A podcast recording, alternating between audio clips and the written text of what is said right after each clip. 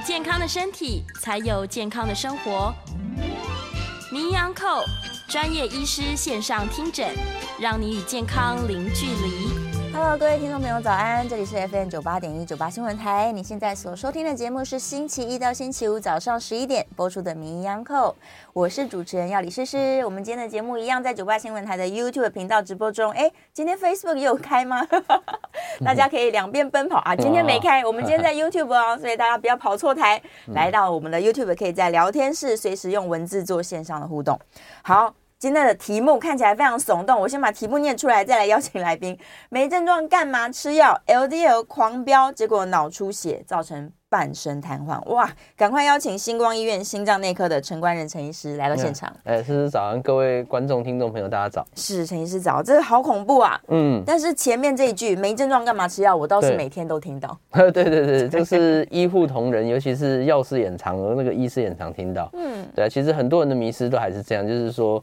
他觉得他没有症状就不用吃药，对，甚至很多人会来门诊说，就是第一句就是说我之前都很健康，都没吃药，结果抽出来全部都红字，所以到底没有吃药跟健不健康是不是等号？这个大家需要去思考一下。想一下，对对对对，真的，因为三高其实都没有症状啊。对，就是血压高、血糖高、血脂高有症状吗？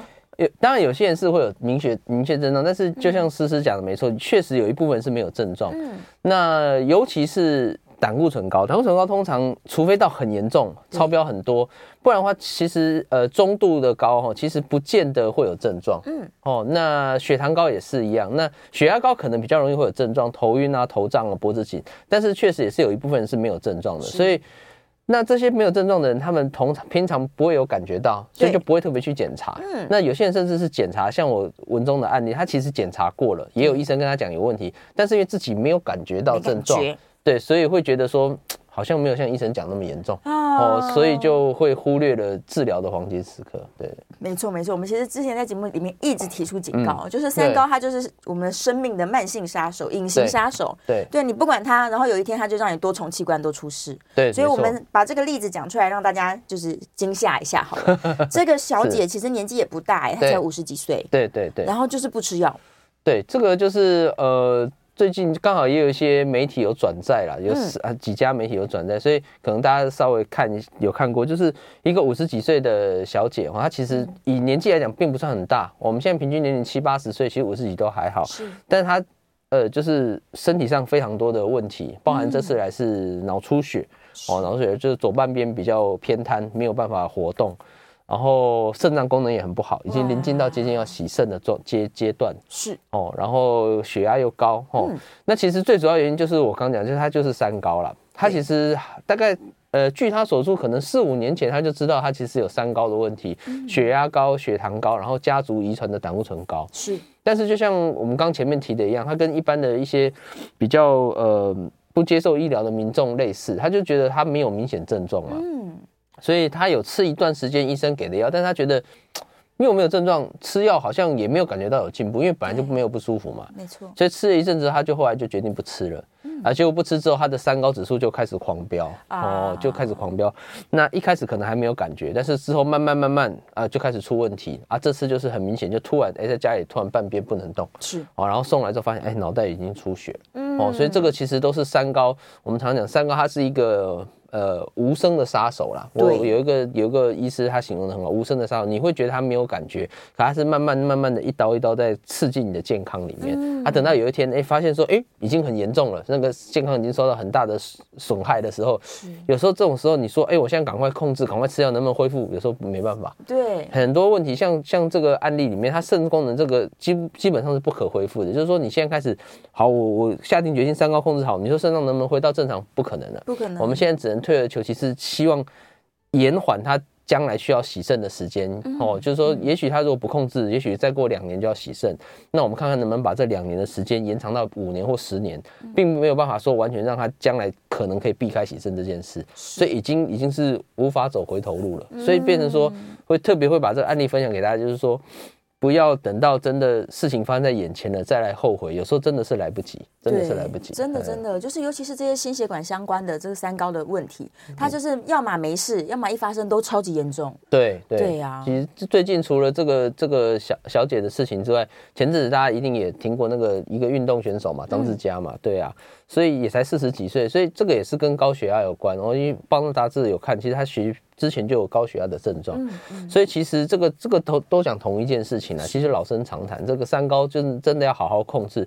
即便是你四十几岁，这个体格那么好哦，代表国家甚至去国外打打职业运动的这个选手都有可能出事哦。所以更不要说一般人没有训练过，那个一定是非常很有可能会出现一些意外的。嗯，嗯如果我想要逆转，我意图要逆转逆转这些就是三高的话，嗯、我是要在比较初期的时候来努力，比较容易有成就感吗？嗯呃，其实我们目前是这样建议的，就是说，当你发现你有问题的时候，其实还是要赶快做介入。那所谓的介入，其实一般我们会先看病人的状况。如果说你的三高并不是到太严重哦，譬如说血糖轻微高、血压边缘哈，或者胆固醇轻微高这种边缘性的，通常我们也会先建议你先饮食运动，哦，一段时间看看，也许三到六个月再追踪。是哦，那。如果说真的饮食运动这段，我们讲非药物的疗法的时间，真的是在追踪之后发现没有改善，嗯，哦，真的是没有进步，还是维持偏高，这个时候可能就会建议要药物介入，哦，就是要开始用药物控制，避免我刚讲，其实重点就是避免将来再发生像我刚讲的这个这个小姐或者是张志佳的问题，严重的问题。对，但是我我们之前在节目里面也讲过好多好多次，很多人都说啊，这以后要要吃一辈子呢，要吃一辈子，我就是身体不是会坏掉海料料吗？吃药吃到洗肾啊？对。这个对啊，这这个就是我们也常讲的，你是吃西药到底会不会洗肾？其实哦，我这边在跟，其实我之前在很多卫教场合或者是节目也跟大家分享过，这边再趁这个机会就跟大家讲一下哦。其实台湾人很害怕洗肾。这个当然大家都知道哈，那可是大家有没有深究为什么台湾人会这么多洗肾？嗯，其实二零二零年就是大概两三年前，全世界的那个肾脏科医师肾脏科的大会有公布一个数字，就是全世界的肾脏哦，全世界洗肾那么人那么多，大家去分析说，哎，为什么这么多人去洗肾？他去分析他的原因，就全世界统计来讲哈，十个洗肾的人里面哈，有五个。有五个人哦，是跟糖尿病有关。哦，也就是说，全世界有一半洗肾的患者都是因为你糖尿病控制不好哦，糖尿病这个血糖一直很高都没有去控制，可能说啊不想吃药等等不想控制，嗯。啊，这样经过五年、十年、二十年，你那个肾脏都泡在糖水里面，泡到最后泡坏掉了，所以就只好去洗肾。十个里面有五个是这样，是那剩下五个里面呢，有三个是因为高血压。嗯，我因为高血压，血压太高了，血压太高会一直刺激我们肾脏的血管，导致最后肾脏血管坏掉，最后也没有办法做一些过滤的动作，最后就洗肾。也就是说，十个洗肾里面哦，有将近八成不是高血压就是糖尿病引起的洗肾。所以我都会跟病人讲哦，真正吃药洗肾的非常少，大部分都是反过来，因为你有血糖高，你有胆固醇高，你有血压高等等问题，但是你坚持不吃药，导致这些问题一直侵害你的肾脏。这样的情况呢，才更有可能洗肾。有八成人是反而是因为这样不吃药反而洗肾。真的，所以这个对这个跟我们一般民众那种坊间的这个想法是完全相反。完全相反的。对对对啊，虽然是老生常谈，但还是要一直讲，因为每天还是一直听到。对对对，因为这个我们常开玩笑讲，其实医生或药师的话哈，都不如隔壁王妈妈讲的好，因为王 大家隔壁的。王妈妈都会哦，但也不一定姓王啦，对啊，都会跟大家讲说啊，这个吃西药吃不是不好，我介绍你什么什么，然后或者是，但是其实我觉得还是这个方面还是要相信专业，因为毕竟说真的，我们在医院看那么多，其实很多很多都是，呃，真的是我们看过太多后悔到最后来就是想后悔，可是已经来不及的案例，所以我们才会一直分享给这些还没有机会后悔的哦的人哦，先知道，那希望你们不要变成下一个后悔的人，是真的真的。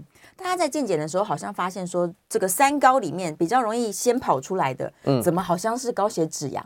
呃，平平均上来讲是这样哦，但当然这个不一定，那因为我想最大的原因可能是因为高血脂它比较没有症状哦，就是三个里面，当然我们前面有讲三个都有可能没有症状，但三个里面硬要讲一个最最容易忽视的大概是高血脂，高血脂，因为高血脂除非到真的很很严重哈，不然大部分人通常不太会有明显的症状，没有，对啊，所以。所以其实呃，我们所以为什么我们还是会建议一般民众哦，定期还是要做健检哦，二十岁甚至三十岁以上，呃，还是在一两年抽个血。是。那如果你真的发现你的胆固醇过高，其实就要更密集一点，可能就不要到两年，也许一年甚至半年追踪一下。哦。那如果说真的持续高，饮食运动控制不下来，代表你很有可能是家族遗传式的。是。哦，因为其实。胆固醇高这件事情哦，根据统计，大概有七八成的人，嗯哦，是跟家族遗传有关。哇，哎，换句话说，就是说你有七八成的胆固醇高的患者，即便你再怎么饮食啊、运动啊，哈，怎么去做做到极限，可能它就是降到一个程度，不会再下降，就还是偏高。嗯，那这种情况就真的只能靠药物去去克服你这个胆固醇过高的问题，来让你心脏不要将来受到伤害。是是，那他可能要从比较年轻的时候，只要发现胆固醇已经开始不正常了，他就要开始使用药物了。对，有可能，嗯，对，有可能，没错。长期来使用，对，没错，就是说，嗯、呃，当然，这个也回到我们刚刚讲，那是不是需要长期用药？对啊，呃，很多人会有点这个疑虑了，毕竟二十几岁开始哈，嗯、但是你换个角度想，如果你胆固醇那么高，你不开始用药，也许你到四十岁就就就不用再活下去了啊。对啊，是啊，我们看过很多的案例，其实家族性胆固醇高的人，从年轻开始胆固醇就高。嗯，你如果不好好控制的话，其实你你的余命就会缩减很多。是，哦，所以其实我会跟这样的患者讲，也许就是为什么为什么很多家族性的心血管疾病，其实我们统计上很多，诶，譬如说像我有个案例，哦，大概才四十岁左右而已，哈，那他爸爸是，诶，他叔叔是开绕道手术，对，然后前阵子他爸爸猝死，在家里面睡一睡，突然就。不知道为什么睡就没有醒来了，怀疑也是心血管疾病。哦，家族很多多个长辈都有这个问题，结果他自己来做检查，发现他胆固醇非常高。嗯，所以这种其实我们临床很常见，很多都是因为家族胆固醇高，所以你全家人啊，这个这个心脏病，那个脑中风。那所以你要避免掉走向一样的路的话，你就是要趁你年轻的时候赶快把胆固醇降下来，是你才不会是重蹈这个上一辈的覆辙。哦，所以其实用这个案例去跟大家讲，你年轻如果发现胆固醇真的过高，自己降不下来，其实。安全的考量还是要固定用药。你固定用药，其实可以让你的这个这个心血管疾病的风险降到最低。你的活，你这个我们讲直接一点，就是可以活得更久，活得更长。对啊，就不会说真的是这个。很年轻就发生一些心血管问题，到时候真的是像刚讲的，后悔就来不及。真的真的，而且我这边有个恐怖的统计资料，国健署的资料说，台湾十八岁以上成年人每四个人就有一个人的血脂偏高，哎，嗯，真的是太多了，四分之一。对对，呃，而且高血脂这件事情哈，目前其实呃算是有在做一些修正啊，就是说，嗯。血糖，我们三高一个一个来讲。血糖的话，其实标准，说实话已经大概是固定了。大概这十年来，甚至二十年来，没有什么变动。糖化血色素跟饭前血糖的标准，大概都不会再异动。那血压的话，在在这五年有一些改变，有稍微下修一点。这个我们之前节目有讲过。是那。呃，改变最大的应该是胆固醇。我们讲血脂，血脂哦，血脂这个事情，其实这二十年来，它的脂它的标准一直在往下降。嗯，所以各位如果去在健检的话，哈，我们讲，我们现在单纯讲 LDL，就是所谓的坏胆固醇了，哈，或者是低密度胆固醇。LDL 这个指数其实从最早我们认为，呃，大概二三十年前认为一百一百六以内是 OK，嗯后来变成一百三。那到最近的研究认为，你如果是高风险，就是说像我刚刚案例里面讲，又脑中风，然后又什么什么心血管疾病很多的人，是你甚至五十五或七十这个部分，哈，就是当然看每个人症状，因为这个是比较复杂的标准，我就不细讲。总总之，你有高风险族群，要么就要降到七十，要么更严重要降到五十五才安全。五十五，对，所以这个其实就是这个代表说，其实。这几年研究一直告诉我们，坏胆固醇确实是越高越不好，越低越越安全。越低越安全。哦，所以这个呃，不同人有不同的标准。总之，我们还是希望降低一点。是是是，血脂这件事情之前我们好像有聊过。你看，血压可以在家自己量，对，血糖也可以，对，但血脂自己量不到。对，血脂这个就真的必须要靠抽血啦。嗯嗯，当然有一些呃呃家族性。胆固醇过高非常严重的人，有时候你可以在眼睛的周围看到一些黄黄的，一颗一颗的，嗯、对对对，一一颗或一片这种哈，就、嗯、就有点像是胆固醇的沉积的斑块了哈。那但是这个不是必然的，嗯，哦，所以一般来讲还是会建议定期抽血是最最稳当的做法。嗯，对，它的进步也是还比较明显看得出来。对对对啊，所以这个频次来说，如果就算我现在是乖乖用药的族群，嗯，我是不是也要固定时间还是要再抽血？当然当然，就是用药族群，我们一般都会建议至少三到六个月，三到六个月，我会再抽一次血，看看你有没有规则，而且这个也是 很好用来。评估说病人有没有吃药，因为有很多病人，啊、很多病人上次很好，但是一抽哎怎么高那么多？那我就会说，那你是不是没有乖乖吃？他就会承认，他就承认了，因为这个 一翻两瞪眼啊，这一看就知道。对啊，没错啊，没错。而且刚好我们前两天才聊到说，他如果血脂很高的人又不吃药，对，他去抽血离心一下就是分层嘛，对，油就浮在上面，对，很严重的人会这样，好恐怖哦。对对对，对啊，所以难怪眼睛也会跑出来。对，没错，没错。哎，这个血脂的问题，它就是通常都无声无息，但是呢，它就会慢慢的把你这个全身就用油渍，嗯，油渍番茄一样，对，把你血管泡在 油里面。没错，没错。对啊，所以好，我们再来回到治疗上面来说好了，它除了吃药控制，它还有什么更积极的手段吗？对，其实呃，就我们刚刚讲，第一个是先饮非饮食疗，呃，非运动疗，呃，非药物疗法，然后饮食运动。嗯、那如果真的不行，就是吃药。那吃药之后呢？吃药药其实药本身就分很多种哦，有专门降低密度 LDL 的胆固醇的，也有降三酸甘油脂的哦。那当然，医生会依据你的状况去做调配。嗯、那它也有分轻、中、重等等非常多的药物可以选择。是那假如说吃药真的还是控制不好。最严重的情形，其实目前还有一种叫打针的药物，打针打针哎，降血脂药。嗯、那这个打针的药物一般来讲是两个礼拜打一次，那它的降的效果是非常显著哦，非常显著。所以针对一些高风险族群，像我呃，回到我们刚讲这个案例，其实我就有跟他家属提，这个可能要打针降的效果快而且有效。嗯，哦，那所以可能就要靠打针。不过打针这个东西，当然就是回到现实面哦，它会有一些健保的条件。对。哦，他譬如说他呃，一定要说你口服药吃一段时间，真的是没有达标等等哦，健保可能才会给付等等。嗯、那所以针对一些像风险很高的患者，像我刚案例这五十几岁的小姐，是，她当然也可以走健保流程，就是说，哎，我们吃一段时间再看看，哎，没有达标，我们再打针。嗯、但是我有跟他家属讲说，我觉得以他的状况，可能要尽早开始控制。那如果是这样，可能就要考虑用自费的方式。哦，那总之，我觉得为病人好，家属可以接受，这是另外一个方法。哦，总之，意思就是说，打针是最后一步了。就是我们还有，当然还有一种方法，就是可以考虑用类似像透析，我们讲那个呃血脂清洗术。是那，这个当然就是比较呃更深层的治疗方法了。嗯，那不过通常来讲，进进展到打针，大部分的患者都可以解决了。哦，所以。大概是这几种方法哈，吃药打针最严重的是考虑要用一个血清洗，血浆置换这个方法去把它处理掉，就是大家说的洗血啦，有点像是这样，对对，类似这样子，但是一般来说不需要用到这样的。嗯，那关于民众会担心说我药越吃越重，其实越吃越重是因为你饮食运动没有控制好，才需要越吃越重吧？对，胆固醇的药通常不太会到就是加重。这种情况比较有可能加重，通常是血压跟血糖，对，是有可能血，因为血糖确实是有些人会慢慢这个退化之后，糖分你要需要增加，甚至要打针。血脂的话，通常你一开始的程度是多少？只要你饮食运动没有太大的变动，通常啦，哦，当然我不是说绝对，但是通常来讲，它可能可以维持一个剂量就足够了，就够了。对，除非说你呃。一种可能就是说，医生觉得你的标准还是太高，譬如说，哎，你降到了一百，可是医生觉得你要你去七十比较安全，那有可能我们就是因为你的标准还没达到，会再加药。但是一般来讲，很少说会越吃，就是说，哎，越吃什么指数越越高又要加药，这种情况会比较少。嗯，比较不常看到啦，所以也不用担心，真的，对，就是稳定的控制它。嗯，然后再来，我们之前也有提过说，现在其实主要我们在监控的都是低密度脂蛋白，就 LDL。对。然后它如果总胆固醇高，但是这个 LDL 还好，这是正常范围。对。然后。高起来的是谁害的？是高密度胆固醇。对对。哦，那这个状况就 OK 了。对，这种就还好。就是说你的低密度胆固醇，如果，所以我们现在比较偏向只单纯看低密度。只看低密度。对，低密度如果说真的是，就是我刚讲有一些标准。哦，现在目前来讲，正常人是一百三嘛，但是你有风险的人可能要降到一百，甚至七十，甚至五十五。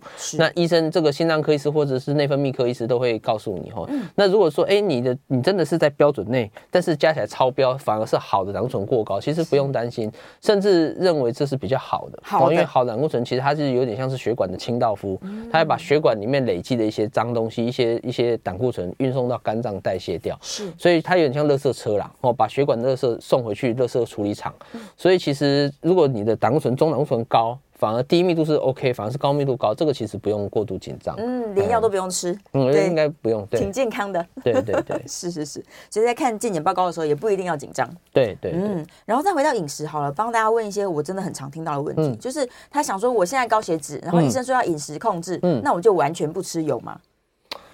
其实这个也是呃很常见的迷思。原则上后，油当然是整体油的。呃量是要减少，但是也不是到完全不吃。那我们会建议，真的要需要油的时候，尽量是用一些好的油脂。所以好的油脂是指植物性的油脂哦，所以最好的是像呃这个橄榄油、橄榄油对芥菜油这一类的哈。那植物性的油脂大部分都可以接受，只有一个是比较不建议是椰子油。椰子油比较，椰子油其实它里面也是饱和脂肪酸特别多哦，它跟一般的植物油是成分不太一样。是，所以除了椰子油跟一般动物性的猪油、牛油之外，大部分都算是可以接受的油脂哦。那所以这个部分来讲，我们会比较建议这样子哦，或者是像吃一些比较油的鱼。呃，对，油的鱼的话，其实也是可以啦，是可以吃的。对对对，鱼肉是 OK 的。嗯、或是他喜欢吃肥肉的人呢，他有需要戒掉这些习惯吗？欸？肥肉当然我就会觉得比较不适合，因为我们讲肉类来讲还是。鸡肉、鱼肉，我们讲白肉类比较好。白肉类。那你如果肥肉是像我们讲三层肉，它比较偏向猪肉或者是牛肉的一些这个油脂，这些其实就是算是动物性油脂，而这种其实原则上就比较不适合。啊。哎，红肉类就会比较相对来讲没有白肉那么健康。是，就挑一些优质的植物油这样。呃，优质的蛋白质。前阵子很流行防弹咖啡的时候，你们门诊不是很紧张吗？呃，对啊，其实防弹咖啡跟所谓之前曾经红极一时的叫做生酮饮食，其实。说真的，大部分的医师都是很反对啦。哦，对啊，应该说生酮饮食等于就是。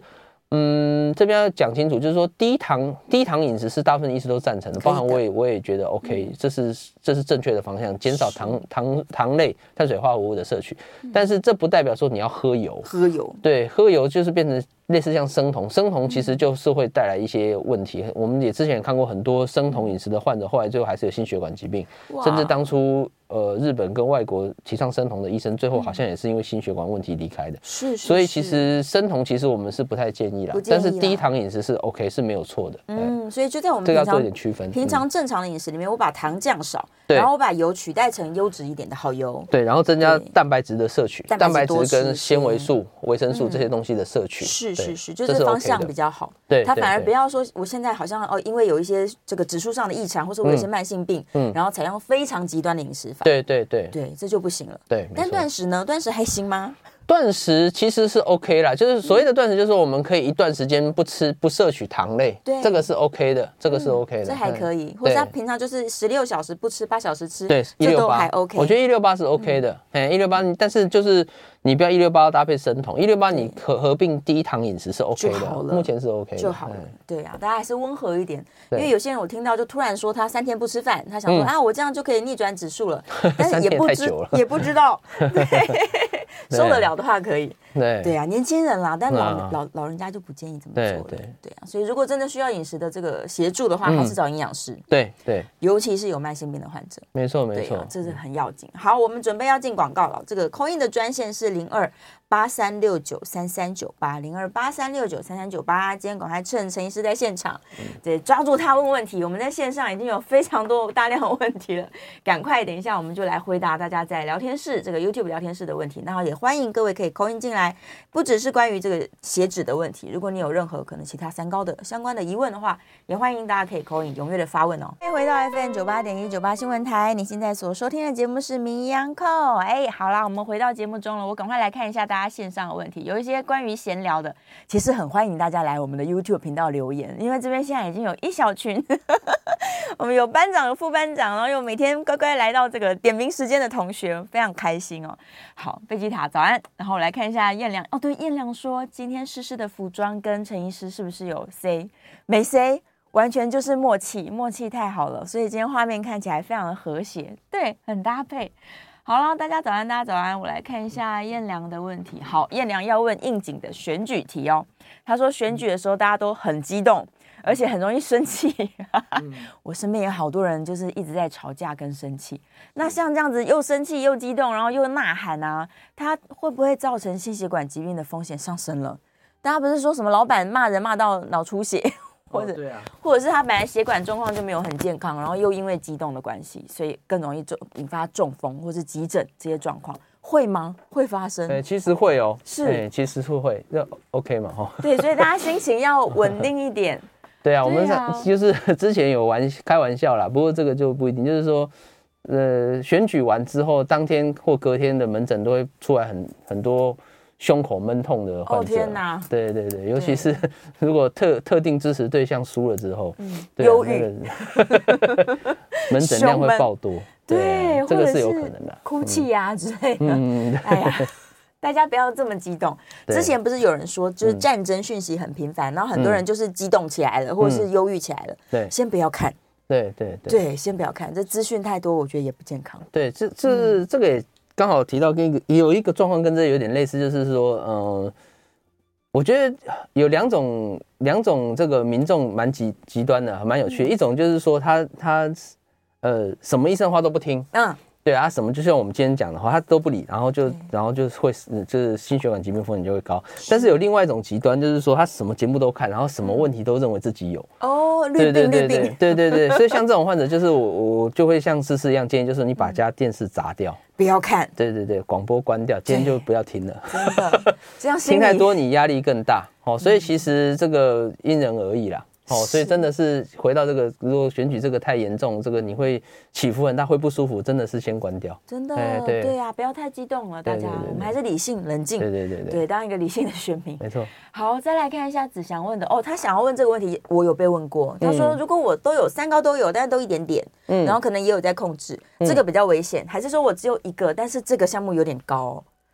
如果三个都只有一点点的话，其实就代表它不是很很就是就是怎么讲，它不是非常严重。如果说医医生没有给你特别开药的话，对，那通常来讲都是边缘性的。这种通常理论上风险不会比你只有一个高很多来的高。嗯，对，所以其实如果说这两个硬要比一个的话，单纯一项非常严重，这个比较危险，这比较危险。对，那更不用说他如果两三项都失控。对，那那当然风险就更高，超级高。对对对对啊，所以真的是血压、血糖、血脂这三个基本的项目，一定要一定要对严格控制它，对自己严格一点。对，没错。再来，我来看一下，Brady 在问说，心肌灌注对于胸痛、昏厥都找不到原因，那是不是要做？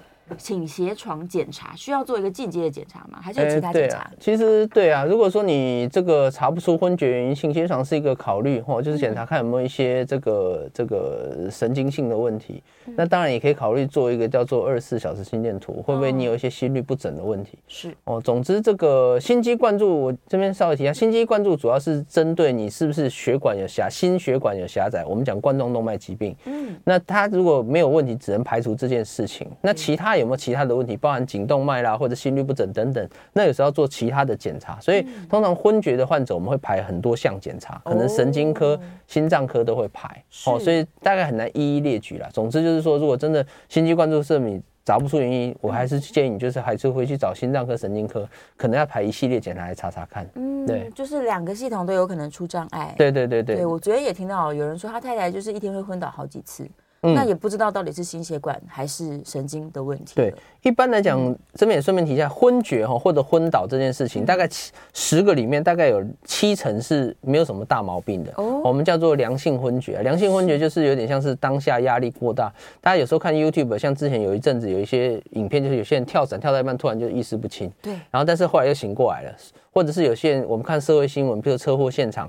家属赶到现场认尸，认尸完了哭哭而昏倒，然后等一下醒过来。这种通常都是当下压力过大引起，它不见得是真的有什么心脏或者神经的病变。这种大概占比较大，六七成。哦，所以你如果有昏倒，可能有时候会不会那时候压力太大，或者上厕所啦，或者改变姿势等等。对。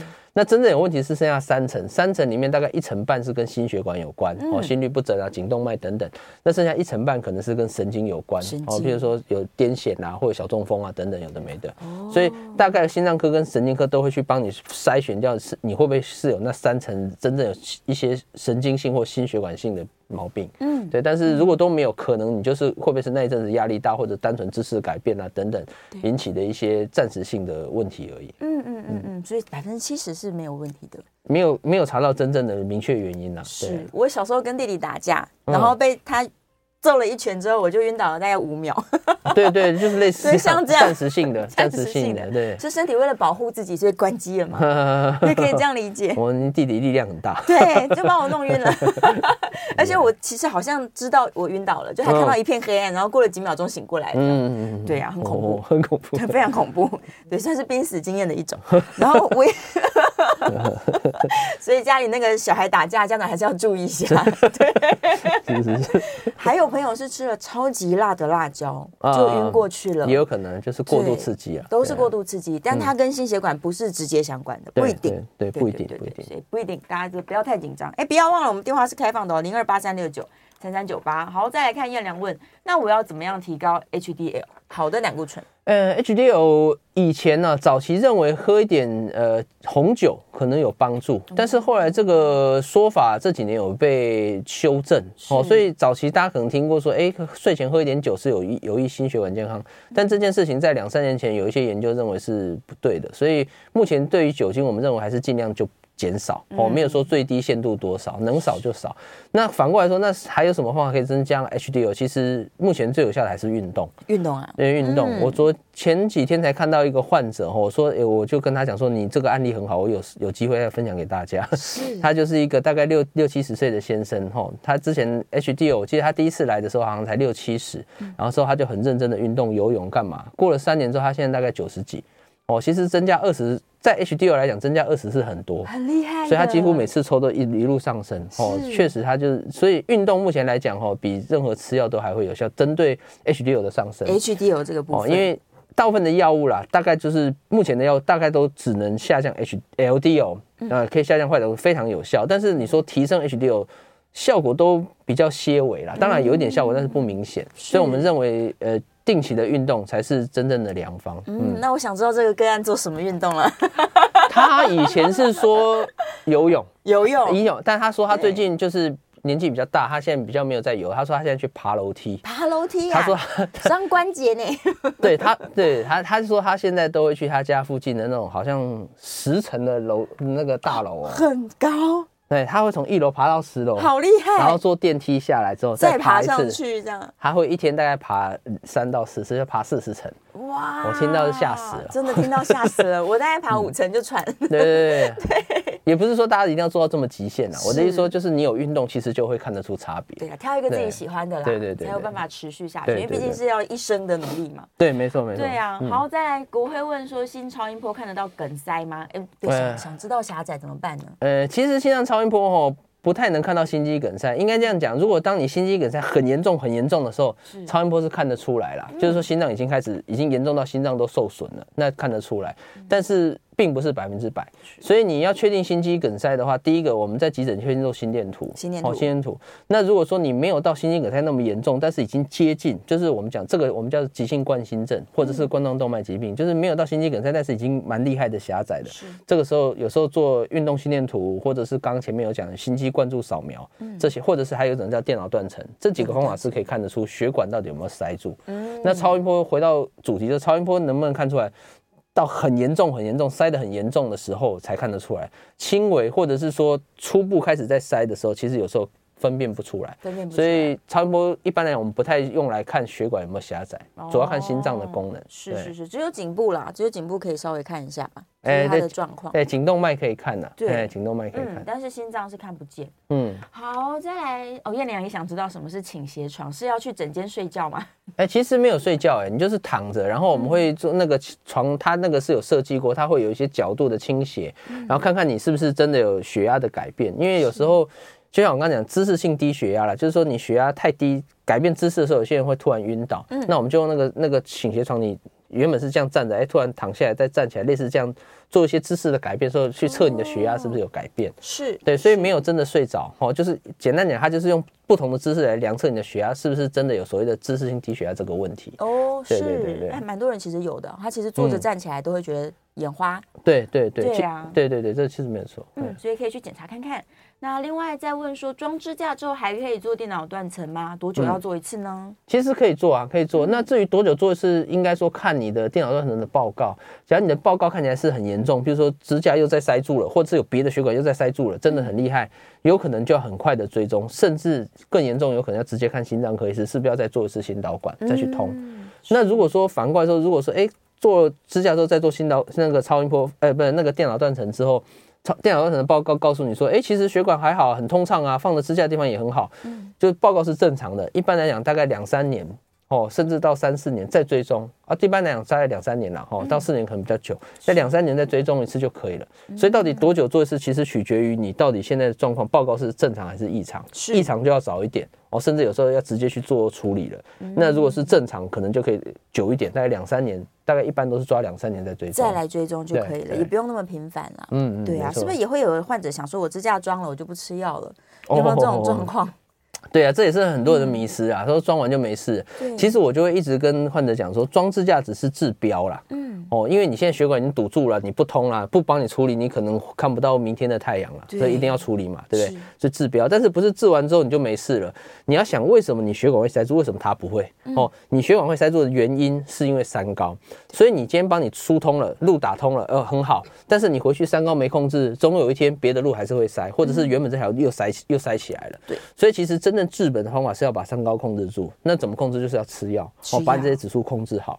所以其实不是放完支架就不用吃药，反而放完支架之后，你要更认真的去控制。放支架等于是再给你一次重生的机会，那这次你就好好把握，所以要好好乖乖吃药。哦，所以这个不是不是说放完支架就不用吃药，对，没有没有说这样就治好了，对，没有治好的三高。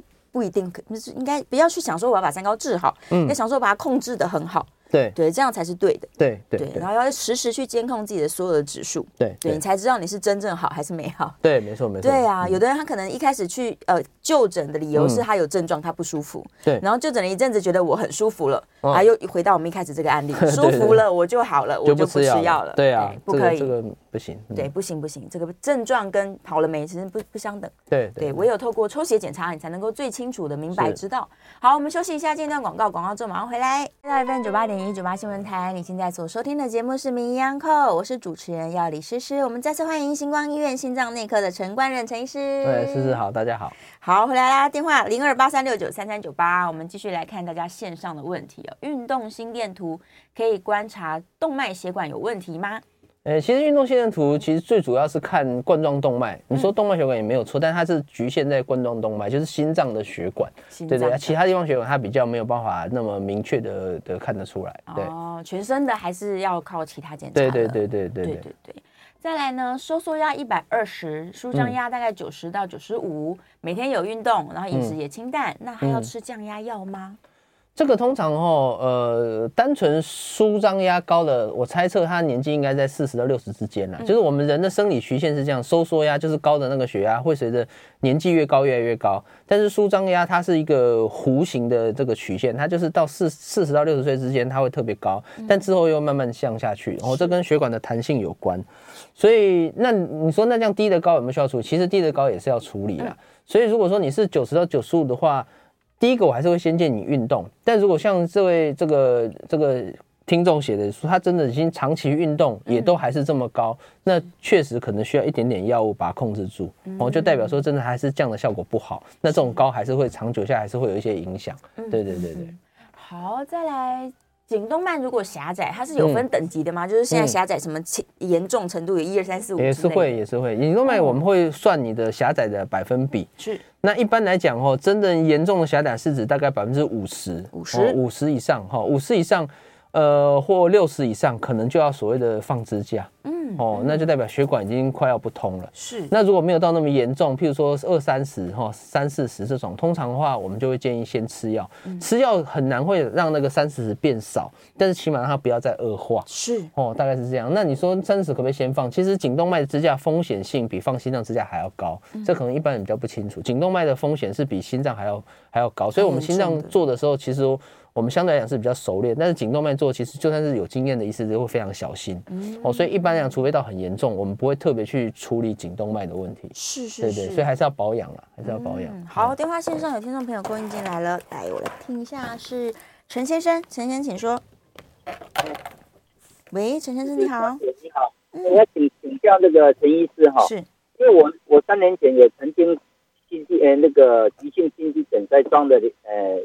两两只支架是，但是我这三年来我一直很准时用药，又生活正常，我吃全素哈，我所以，我这上个月底我心心想要了解我有没有改结果，另外我有另外一条塞了七十五趴，嗯，但是一直都没有处理，我是想说要了解，我就自费去做心心血管摄影，结果发现有另外一条新生的塞了九十趴。嗯。哦，嗯哦，那我哎，我一向我三年来的 LDL 都是在维持在五十五以下。是，嗯嗯，哎，所以这一次我就紧急去做心导管那个装支架，一之前的那个七十五趴那个装了一一条那个一支支架，在另外这一次发现那个九十趴那个再装一支支架这样子。嗯，那我要请教说，我 LDL 都是维持在五十五以下，还会新增那个。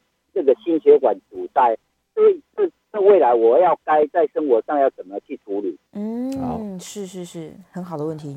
对，嗯，那其实哈，这个我们讲三高哈，或者是我们有时候会讲再加一个抽烟，这四件事情是心血管的元凶。是，但事实上我们确实也有发现少数的案例，像陈先生这样，他也许指数都控制很好，血管还是有恶化。嗯，这种通常代表说他可能有呃。比较明显的家族史哦，哦，很强烈的家族史，或者是有一种哦叫做呃，这个大家可能比较少听的，叫 lipoprotein A，就是这个一个一个比较最近这十年出现的一个新的检验方式，是它可以检验出一些呃，就算 LDL 是改善，但是其实心血管风险还是偏高的族群。嗯，那如果有真的有这样的情况，有时候要用一些更高，我们讲更怎么讲更专业的药物，或或者是基因方方面的治疗。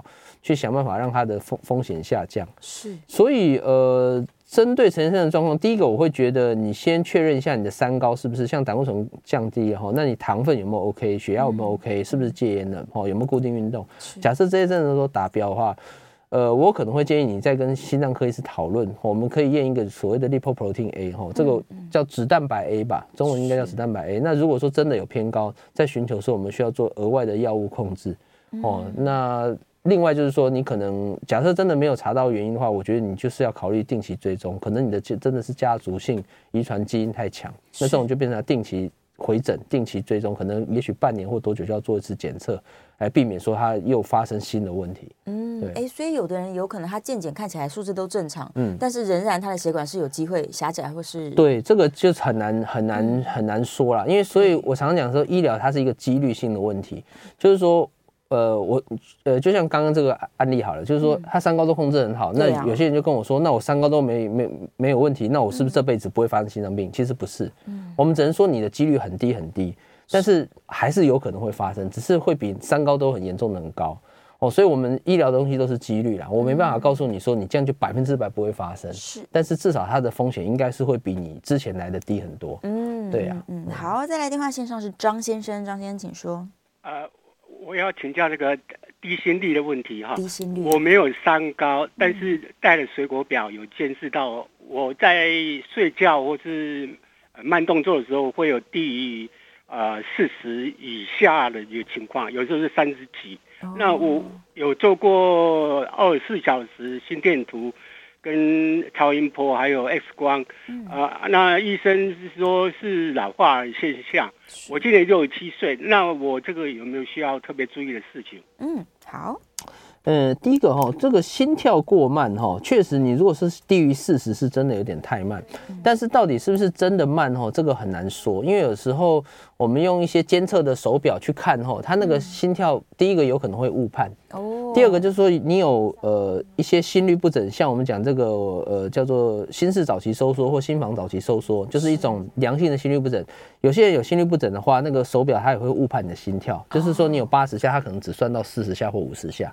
等等，所以呃，简单讲就是说，如果说你真的手表抓到四十下以下，我觉得你要做的第一个就是说，先做心电图，因为如果说你是用手表排的话，哈，它其实都有一个心电图的装置，除了量心跳之外，哦，所以呃，前阵子前几天也有一个病人跟我讲，他都抓到心跳过慢，我会建议他你就赶快先做心电图，哦，大家可以研究一下，手表还是可以做心电图，我我是没有在推广啊，就是说你有的话，你做心电图的话，可以把它存下来给医生看，那医生就会。